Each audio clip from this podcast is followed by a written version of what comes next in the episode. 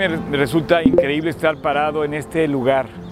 Estoy parado sobre un cementerio que en este momento eh, pues nos permitieron la entrada.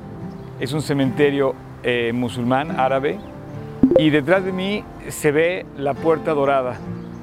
Esta puerta es eh, muy significativa y además hay una profecía enorme detrás de esta puerta, porque por aquí va a entrar el Mesías, va a entrar a Jerusalén, se tendría que cumplir una profecía que nadie sabe cómo se puede resolver hoy en día, dadas las condiciones en las que se encuentra este lugar.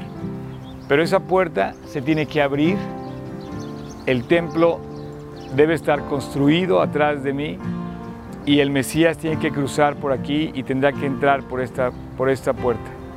Zacarías 14 menciona que el Mesías pondrá sus pies sobre el monte de los olivos, que se encuentra frente a esta puerta y volverá a entrar justo por aquí cuando regrese en su segunda venida. Y por otro lado, según Ezequiel 47, se confirma que el futuro templo será construido aquí, en esta misma puerta Jesús hizo su entrada triunfal en Jerusalén y entró por este muro oriental, descendiendo del Monte de los Olivos, que está enfrente, y según Lucas 19, corresponde a esta puerta.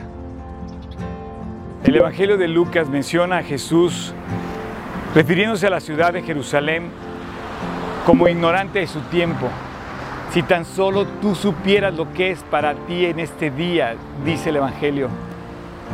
Y la santa ciudad, una ciudad que evidentemente ha sido un testigo de los grandes acontecimientos de la historia, es evidente que lo volverá a ser, va a ser ignorante de su tiempo otra vez. En el mundo existe una tremenda confusión. Juan relata ese dolor de Jesús al decir en el Evangelio, estas cosas os he hablado para que en mí tengáis paz. Y un poco más adelante, no los quites del mundo, sino guárdalos del mal. Parado frente a esta puerta, parece haber sido causa de una y más tristezas para Jesús. Jesús lloró muchas veces frente a esta ciudad. Lamentaba que fuera ignorante del tiempo que estaba viviendo.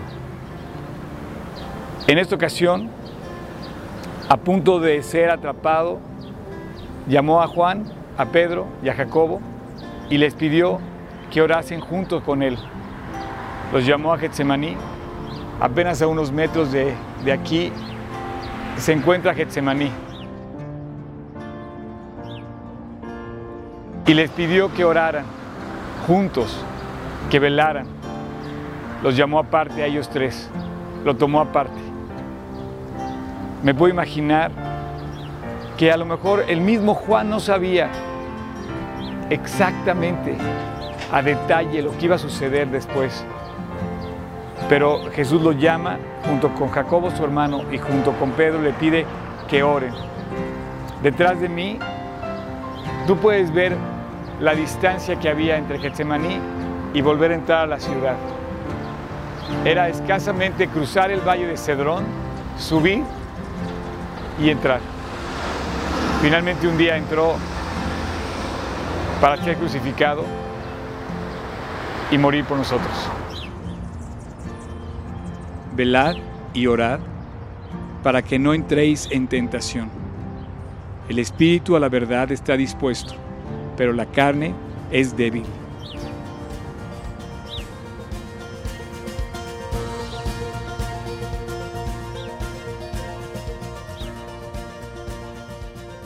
Jesús dice que lloró muchas veces. Esta, esta vista hacia Jerusalén es, eh, pues muy hermosa porque como está el valle y luego está otro monte, entonces estás parado como que la tienes todo enfrente. Es, algo muy, muy especial. Dice el Evangelio de Juan, al que yo hago referencia ahí, eh, de Lucas en el capítulo 19, dice, y cuando llegó cerca de la ciudad, al verla, imagino que Ahora imagínate, esa puerta estaba abierta, el templo se alcanzaba a ver hacia arriba, eh, la parte de arriba del templo era de oro también, esos, esos como picos, era un, era un espacio eh, obviamente tú no ves eso ahorita porque no está el templo. Pero la puerta estaba abierta, la puerta de los reyes, la puerta de oro, ahí, ahí debía haber entrado el Mesías y ahí debe de entrar el Mesías otra vez. Eh, y se veía el templo, era a diferencia de toda esta piedra dorada, el templo era un edificio hecho de mármol blanco, eh, era una habitación no tan grande, era relativamente pequeño y muy alto y con un copete de oro que seguramente debe haber sido espectacular verlo desde esa perspectiva donde estamos. Pero digamos, está parado en Getsemaní ahorita. Y justo esto sucede, dice que es muy probable que esas palabras se escribieron eh, relatando el evento que sucede ahí. Dice más, cuando llegó cerca de la ciudad, al verla, lloró sobre ella. Y bueno, yo creo que Dios no es insensible de ninguna manera a la situación que, vive, que vivimos, que vives tú, que vivo yo, o que vive una ciudad como esta. Es una ciudad de mucha confusión, Jerusalén. No vas a ser más santo ni más cristiano por ir a Jerusalén. Eh, perdón, Paola, que no te haga propaganda, pero como agente de viajes, para llevar a la gente allá, pero de veras, no, por ir a Jerusalén no eres más cristiano, ¿eh? Y es más, si vas a Jerusalén te vas, a encontrar con mucha confusión porque vas a ver a los musulmanes, a los judíos, a los católicos y a todas las ramas que vienen de eso. Y dime, ¿cuál es la buena? Entonces, entonces tienes que saber que, a qué vas o cómo vas. Ahora, por eso Jesús llora sobre la ciudad. Y dice, diciendo, oh, si tú también conocieras, a lo menos en este tu día, lo que es para tu paz. Cuando Jesús entra por esta puerta, sucede en el día de la eh, entrada triunfal, unos días antes, siete días antes de su crucifixión, eh, y él pasa por esta puerta y todos los que iban a su lado iban teniendo sus mantos, haciéndole, eh, batiendo las palmas a su alrededor, decían, Osana al Hijo de David. Los fariseos al ver esto se llenaron de ira y decían, Maestro, repréndelos, mira lo que está pasando. Y dice, no hombre, si yo reprendiera las piedras, me darían honor. Y hoy, hoy realmente las piedras dan honor a esto, porque estas piedras nos permiten reubicarnos en ese lugar. Quizá esas piedras dan tanto honor que son el testigo de lo que verdaderamente fue la historia que nos relata el Evangelio. Y simplemente para terminar este pasaje dice, mas ahora está encubierto ante tus ojos, porque vendrán días sobre ti cuando los enemigos, tus enemigos te rodearán con vallado y te sitiarán y por todas partes te acecharán y te derribarán a tierra y tus hijos dentro de ti y no dejarán de ti piedra sobre piedra. Pues efectivamente eso que ves solamente es la muralla exterior del lado oriental de Jerusalén, de la Jerusalén antigua. Eh, esta, muralla, nada más para, terminar con este tema de la profecía, está mencionada tanto en, Daniel como en Apocalipsis, como en Zacarías, como en Ezequiel, que van a venir acontecimientos sobre ella. Entonces, por ejemplo, dice que va a tener que entrar otra vez el, eh, Mesías, pero el Mesías no puede cruzar lo inmundo y está un cementerio musulmán ahí. Entonces, el, eh, justo en Ezequiel y en Zacarías comenta que Jesús cuando regresa va a poner sus pies en el Monte de los Olivos, que está justamente enfrente de esta puerta, y va a partir en dos el Monte de los Olivos. Y se va a dividir hacia el norte y hacia el sur, y va a haber un valle que va a permitirle entrar otra vez ahí. Para Dios no tiene problemas. Para los, musulmanes y para los judíos dicen, ¿cómo le va a hacer para volver a entrar los, el Mesías? Bueno, el Mesías es el Mesías, entonces no va, no va a tener problemas para entrar y para cumplir esa profecía. Ese, ese es aquí. Ahora, esto es lo que veía Jesús en Getsemaní. ¿Por qué hablo de Getsemaní?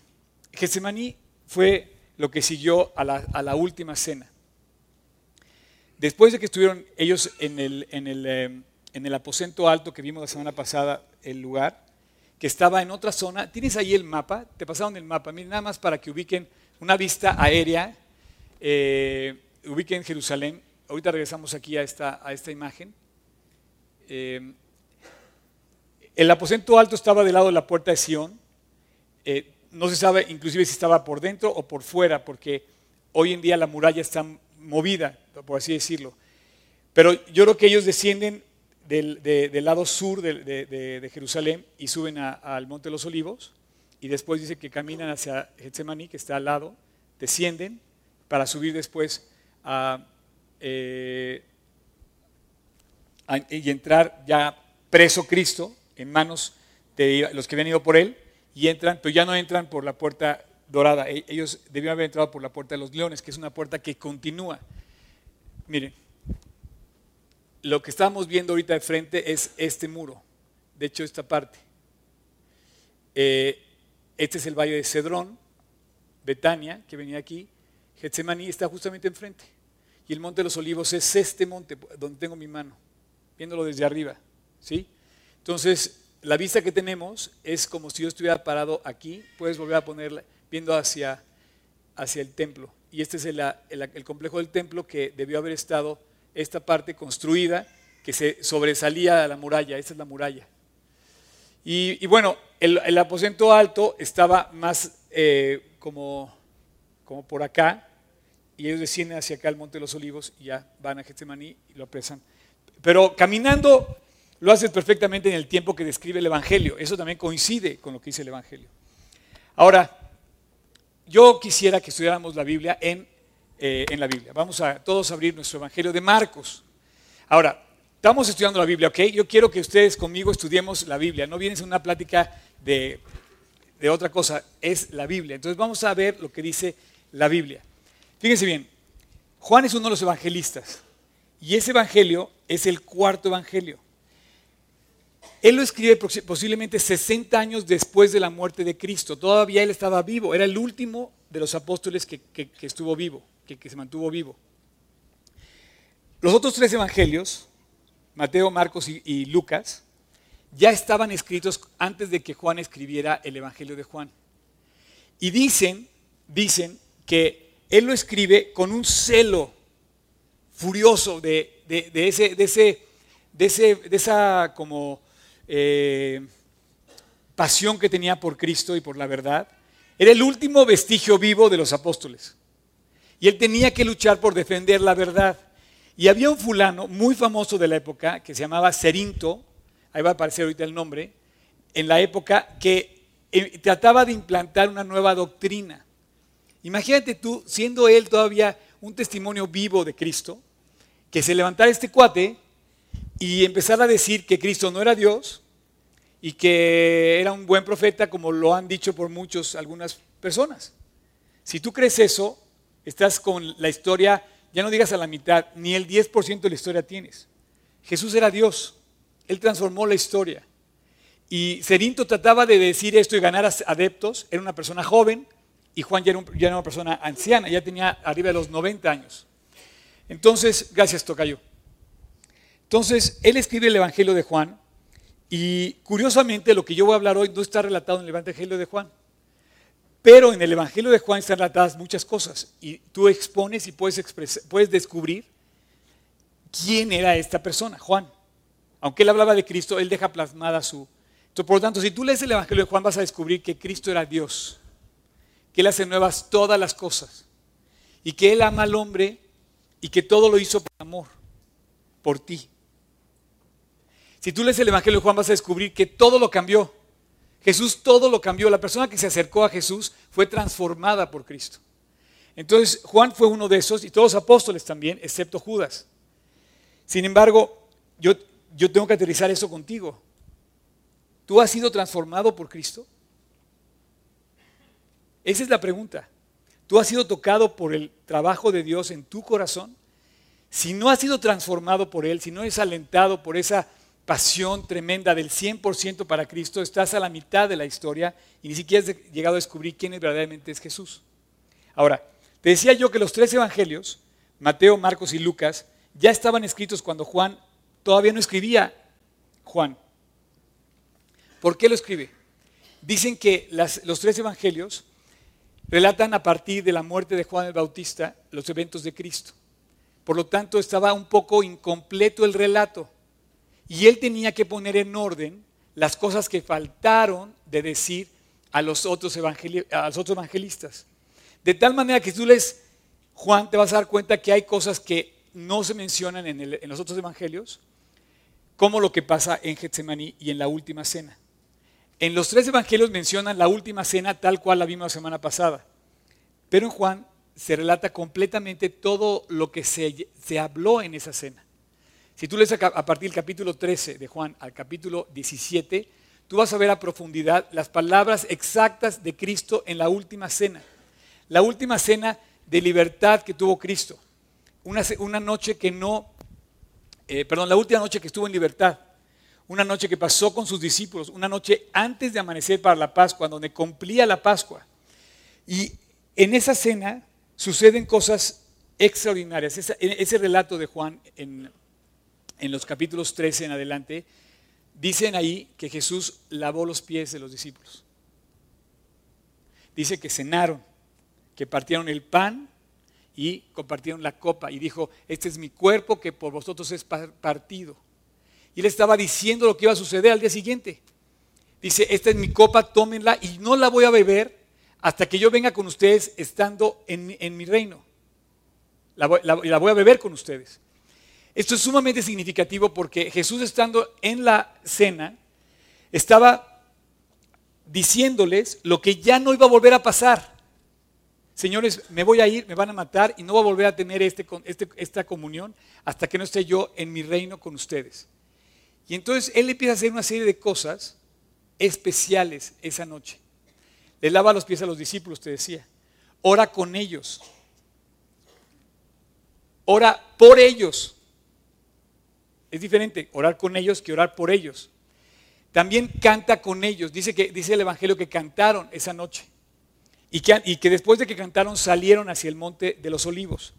Esa noche también se levanta la, predicción de Cristo diciéndoles, me van a atrapar, me van a matar. Y van a huir ustedes. Se van a asustar. Y se levanta Pedro y dice, no, Señor, eso jamás va a pasar. Yo no te voy a dejar nunca. Y entonces todo el mundo le aplaudió, bravo Pedro, yo tampoco, Señor. Si yo les preguntara ahorita si van a dejar a Cristo, me dirían exactamente lo mismo de Pedro y de todos los apóstoles. Jamás lo voy a negar. Y en menos que cante un gallo, tal como lo hizo Pedro, te aseguro que lo vas a negar. Lo vas a negar al abrir la televisión, al ver el cine, al ver el este, al ver aquello, al hablar esto, al hablar el otro, al aqu- Lo vas a negar con tu comportamiento, lo vas a negar con tu vida, lo vas a negar con tus actos, lo vas a negar con tus ojos, lo vas a negar con tu boca, antes de que cante un gallo. Entonces aquí todos diríamos lo mismo que Pedro, porque corearon a Pedro. O sea, Juan, ahí está Juan, aparece en escena. Estaban cenando los doce más Cristo y de repente dice Pedro, nunca te voy a negar. Le dice, todos dijeron, nunca te vamos a negar, Señor. Y dice Pedro, esta noche, antes que amanezca, me vas a negar tres veces antes que el gallo cante dos. Porque ese antes del amanecer, eso significaba que el gallo iba a cantar. El los gallos cantan, ahí todavía, o sea, los gallos, eso, eso significa que can- dice, antes de que amanezca, ni siquiera va a pasar la noche y tú vas a negar. Entonces yo quisiera que nos metiéramos en este, en este concepto de la historia. Yo no te quiero relatar, ah, mira, este es Getsemaní, y entonces te pongas de rodillas y, wow, no. Te te voy a decir algo. De hecho, tomamos la, la escena por fuera. ¿Puedes quitar el logo de Juan? Y hay un basurero ahí. Oye, esto es irreverente. No, no, no, es que es una vida normal en Jerusalén. Ahora pasan por ahí. Y esta calle, que la verdad la ves así porque eran escasamente las 8 de la mañana, todos los turistas estaban desayunando, mis colegas del grupo estaban todavía en el hotel y este, nos fuimos a grabar esto, pero estaría llena de coches de, de camiones de esos de turismo de 50 pasajeros. Pero bueno, ese es Ge- Ge- Getsemaní. Y para que veas el nivel de confusión que hay, al lado está la iglesia. La iglesia de Getsemaní. La iglesia que genera tanta, pues bueno, ese es el lugar para adoración, sí hay que adorar en el lugar de Getsemaní. No, no, no. Y los que no podemos ir o los que, ¿qué pasa? Ese no es el lugar de adoración. El lugar de adoración es Getsemaní en tu corazón. El lugar favorito de Dios para orar. ¿Sabías que Getsemaní era el lugar favorito de Dios para ir a orar? Y, el lugar favorito de Dios es tu corazón. Es donde tú convives con Él y le dices con todo tu corazón a Dios lo que te aflige o de lo cual le agradeces. Entonces, yo, traje esta foto. estoy yo parado con Job en la banqueta de este lado y se ve Getsemaní, tú puedes entrar y adentro ya había muchos turistas. Entonces decidimos tomar la, la foto por fuera porque por dentro no podías ni siquiera tener un tiempo para orar. Tendrías que lidiar con muchos turistas. Entonces, no es el lugar, sino lo que refleja ese lugar y la, historia que te cuenta ese lugar, a donde tenemos que llegar. Por eso las piedras claman hoy. Mateo, perdón, Marcos 14, por favor abran Marcos 14. Este relato lo vamos, a, lo vamos a leer en Marcos 14. Dice así, versículo 26. Cuando hubieron cantado el himno, salieron al monte de los olivos.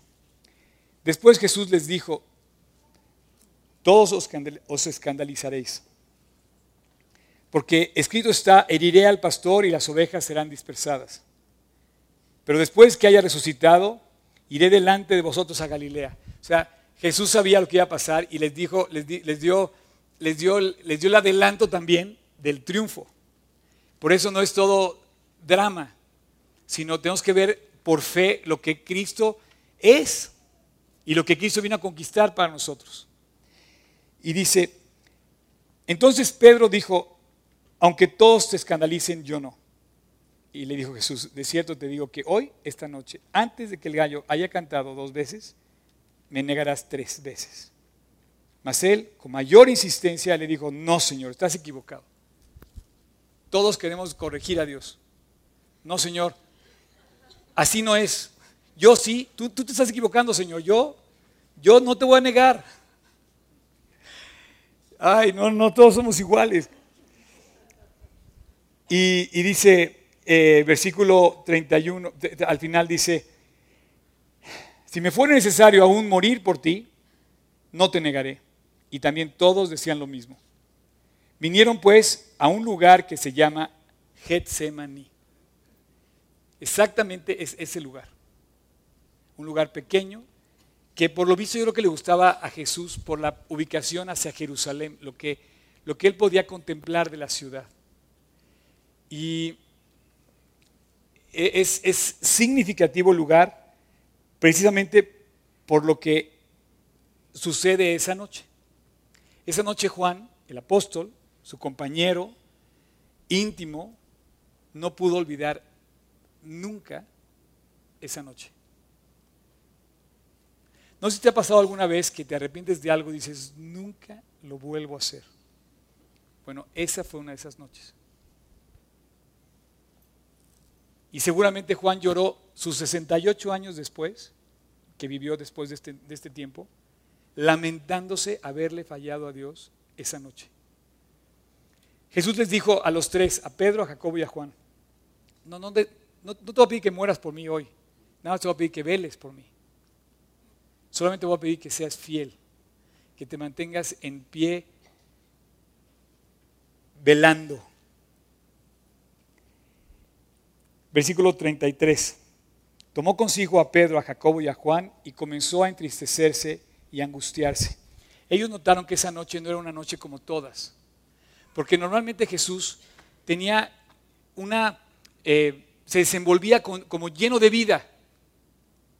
Era el dueño de la vida, de la alegría y del amor. O sea, él se desenvolvía siempre con mucha paz, con mucha autoridad, con mucho poder, con mucha vida. Pero esa noche se, se sentía, dice el Evangelio, entristecido y angustiado. Dice que sus sudor eran como grandes gotas de sangre. No sé si has visto lo que es el sudor, cuando no puedes controlar el sudor, que te suda así, sudas y sudas y, y empapas, chorreas. Y les dijo, mi alma está muy triste hasta la muerte. Quedaos aquí y velad. Y entonces llamó a los doce y les dijo en Getsemaní, ahí, quédense un poco, el versículo 34, y velen conmigo. Bueno, ese lugar es el testimonio a haberle fallado a Dios esa noche, a la petición que les pidió. Dice, versículo 35, yéndose un poco más adelante, se postró en tierra y oró. dice la Biblia, bueno, voy a terminar de leer el pasaje. Se, se postró entera en tierra y oró, que si fuese posible, pasase de aquella hora. Y decía, Abba Padre, todas las cosas son posibles para ti. Sé, lo sé, sé que tú puedes todo. Aparta de mí esta, esta prueba. Aparta de mí este momento, no lo quiero. Versículo 37, vino luego y los halló durmiendo. Y dijo a Pedro, Pedro, ¿duermes? ¿No habrás podido velar una hora solamente? Yo imagino a Cristo llegando con Pedro, Juan y Jacobo, que eran los tres que tenían cerca, y, llamarles y decirles, oigan, ¿no pudieron velar? Tocarlos, igual acercarse con ellos, de alguna manera muy cercano. Dice que Juan era el discípulo que se recostaba en el pecho de Jesús. Estaba acostumbrado, yo creo que, a mostrar ese cariño, ese afecto a través de, de un abrazo, de una palmada, de un acercamiento cariñoso. Me imagino que así llegó, oye, ¿no pudiste dormir y ibas a dar tu vida por mí? ¿No te, no te pudiste velar? Y luego le dice el famoso, la famosa frase con la que yo termino el, episodio. Dice, velad y orad para que no entréis en tentación. El espíritu, la verdad, está dispuesto, pero la carne es débil. Otra vez fue y oró diciendo las mismas palabras. Al volver, otra vez los halló durmiendo, porque los ojos de ellos estaban cargados de sueño. Versículo 41, y vino la tercera vez y les dijo, dormid ya y descansad, basta, la hora ha llegado, he aquí el que me entrega. Yo quiero decirte algo, esta noche fue una noche muy especial. Básicamente Jesús le dijo dos cosas a los discípulos, y en especial a Juan, a Jacobo y a Pedro. Que hoy Dios te quiere decir a ti. Porque si viniste a esta plática para pasarla ya no digas nice, para cumplir con el requisito o para pensar que venías, no, esta plática, mi deseo, el deseo de, de compartir esto hasta otros lugares de la tierra, es de que te encuentres con Jesús. Ese es mi deseo.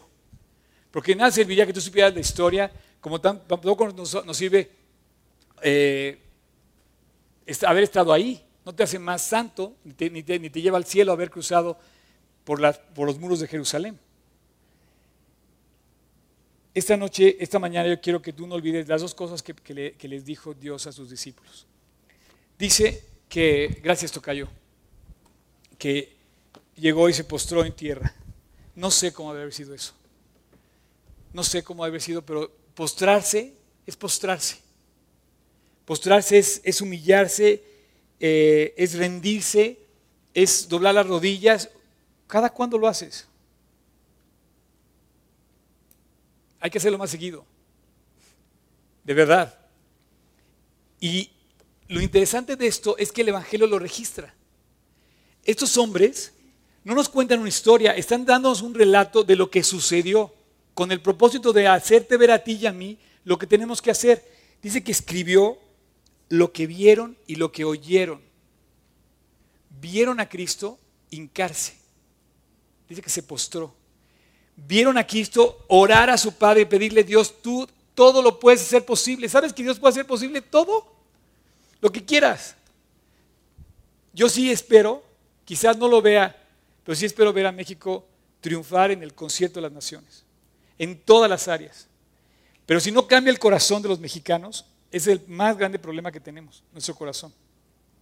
Egoísta, orgulloso, corrupto. Pero Dios puede cambiar ese corazón, Dios puede cambiar todo. Dice que se postró y le dijo a Dios. Y entonces los evangelistas registraron lo que sucedió.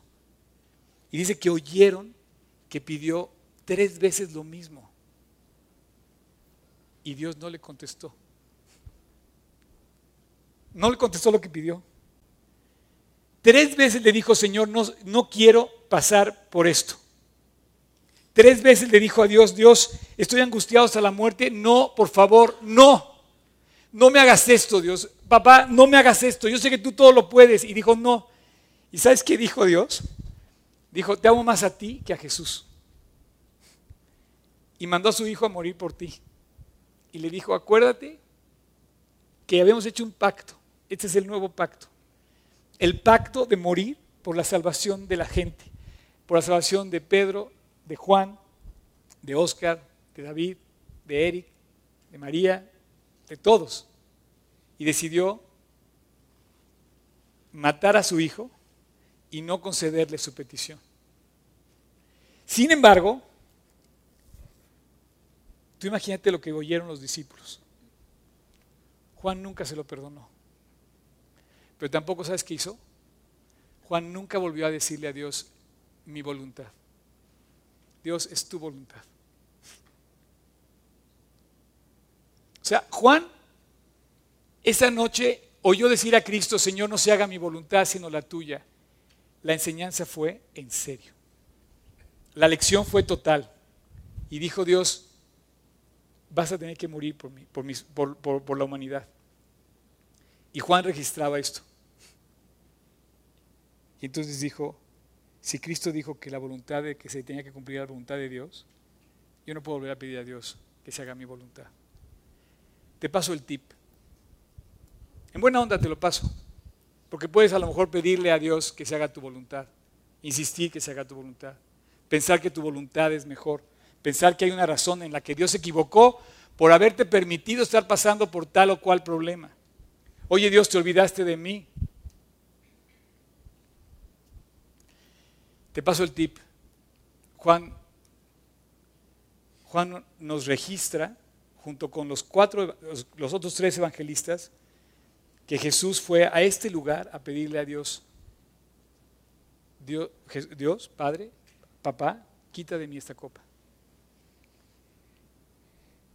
Y por otro lado, la segunda cosa que te quiero decir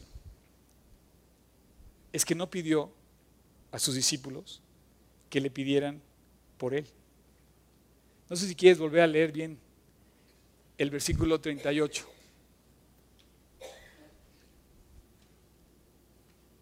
El 37, perdón. No, no, no, está perfecto. 37, 38, sí. Velad y orad. La petición la registran los cuatro evangelistas exactamente igual. Velad y orad. No le digo, ayúdame a orar para que no me maten. Dijo, oren para que ustedes no entren en tentación. ¿No te has dado cuenta de eso? No les pidió ayuda de oración. Él sabía que tenía toda la disposición entre él y su padre para pedir lo que estaba pidiéndole. Dice, ustedes oren porque de aquí en adelante ya no voy a estar con ustedes nunca más. Y se van a tener que dedicar a una sola cosa, a velar, a estar alertas. ¿Y sabes qué? No pudieron velar ni una hora con Jesús. Y, y mira, yo te digo una cosa, sé que no me ven algunos de allá atrás, pero lo que yo no quiero es parecer aquí un conferencista, yo quiero ponerme a tu nivel y decirte, oye, ¿no crees que este mensaje es para ti? O sea, ¿no crees que Juan cuando oyó esto dijo, ¿qué hice? Soy un bruto. No sé, Perdóname Dios. 68 años que vivió después de este momento Juan, yo creo que se la pasó diciéndole a Dios, no, lo voy a, te voy a volver a negar nunca más. No voy a quedar dormido nunca más. Me debes una dona, ¿eh? Sí. Eh, yo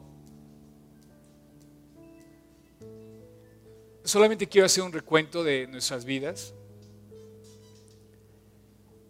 Pues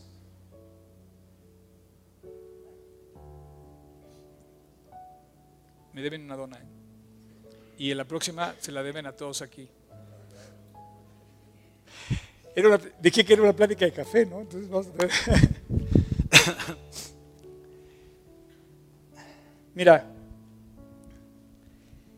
eh, Voy a pedirle al grupo que pase y quiero que escuchen lo que van a escuchar. Pero como decía Jesús, al que tiene oídos, oiga. Y si los quiere decir a Dios, es el momento de decírselo. No quiero que, todavía no termino, voy a regresar después de este momento. Pero este pequeño, digamos, coro de esta canción describe lo que debió haber sido la oración de Juan después de que pasó por este momento. O sea, Juan no se, siguió lamentando toda la vida, diciendo qué mal soy, soy un mártir. No, él salió a vivir para Cristo.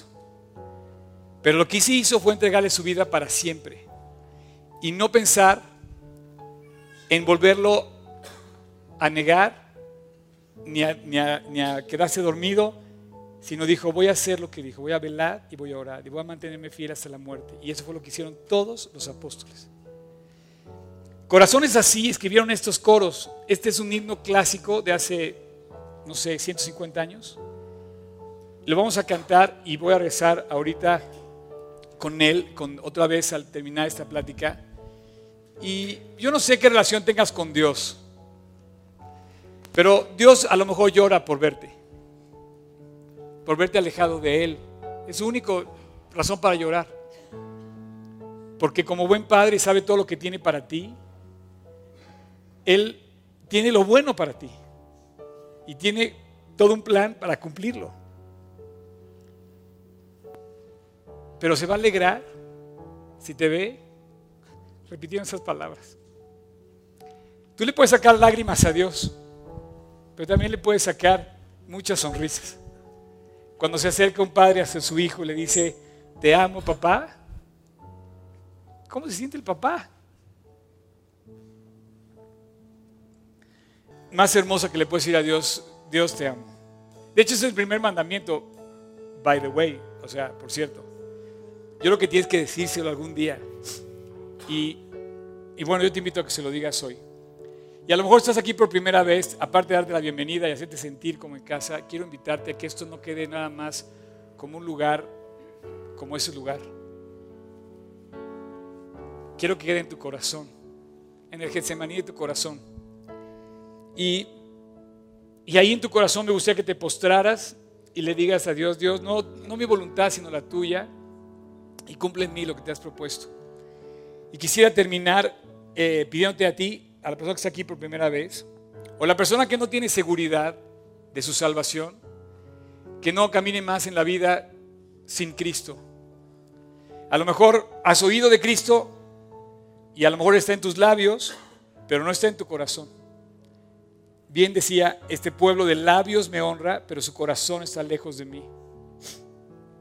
No tienes que ir hasta Israel para postrarte. Puedes hacerlo esta mañana.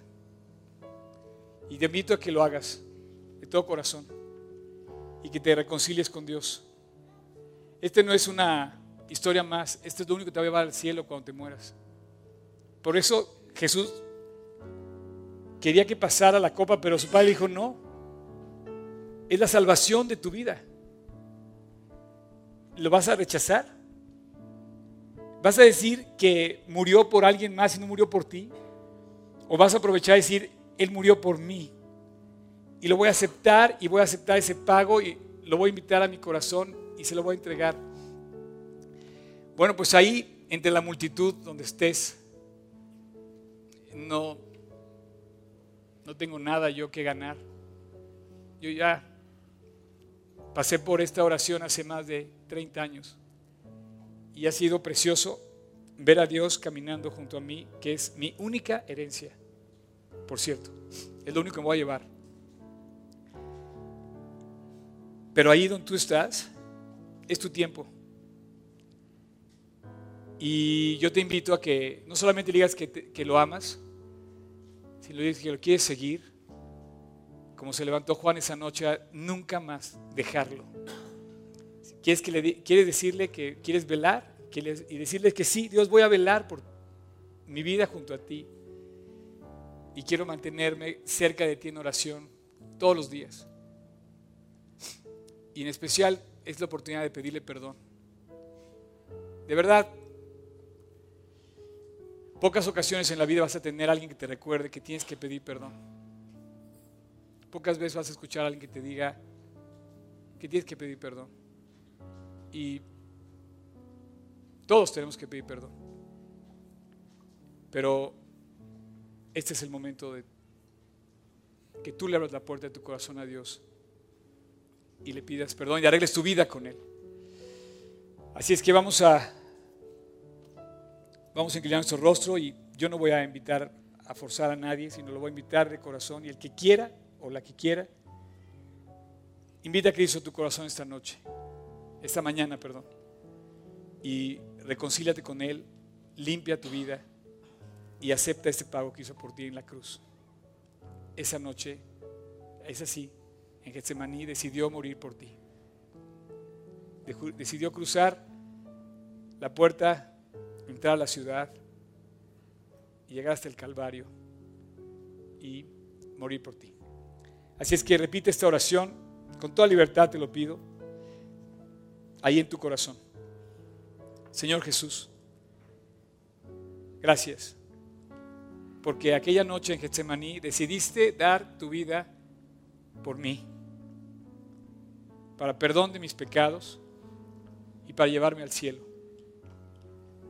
Dios, hoy quiero aceptar ese tremendo y maravilloso regalo que me diste.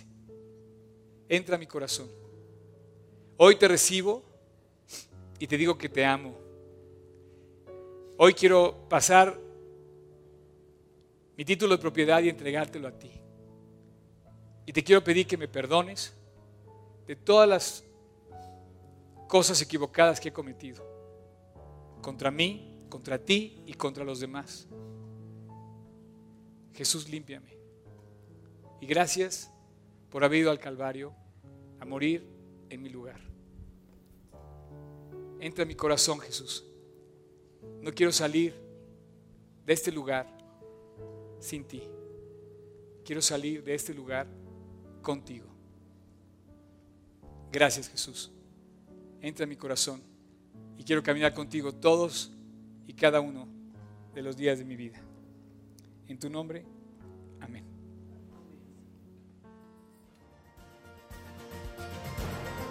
Hola, qué bueno que pudiste escuchar este mensaje. Te queremos pedir que dejes tus comentarios en hola.gt16polanco.org. Gracias porque con tu participación también formas parte de este ministerio. Te queremos pedir que no dejes de orar y de leer tu Biblia. Busca a Dios con todo tu corazón. Dios te bendiga. Muchas gracias.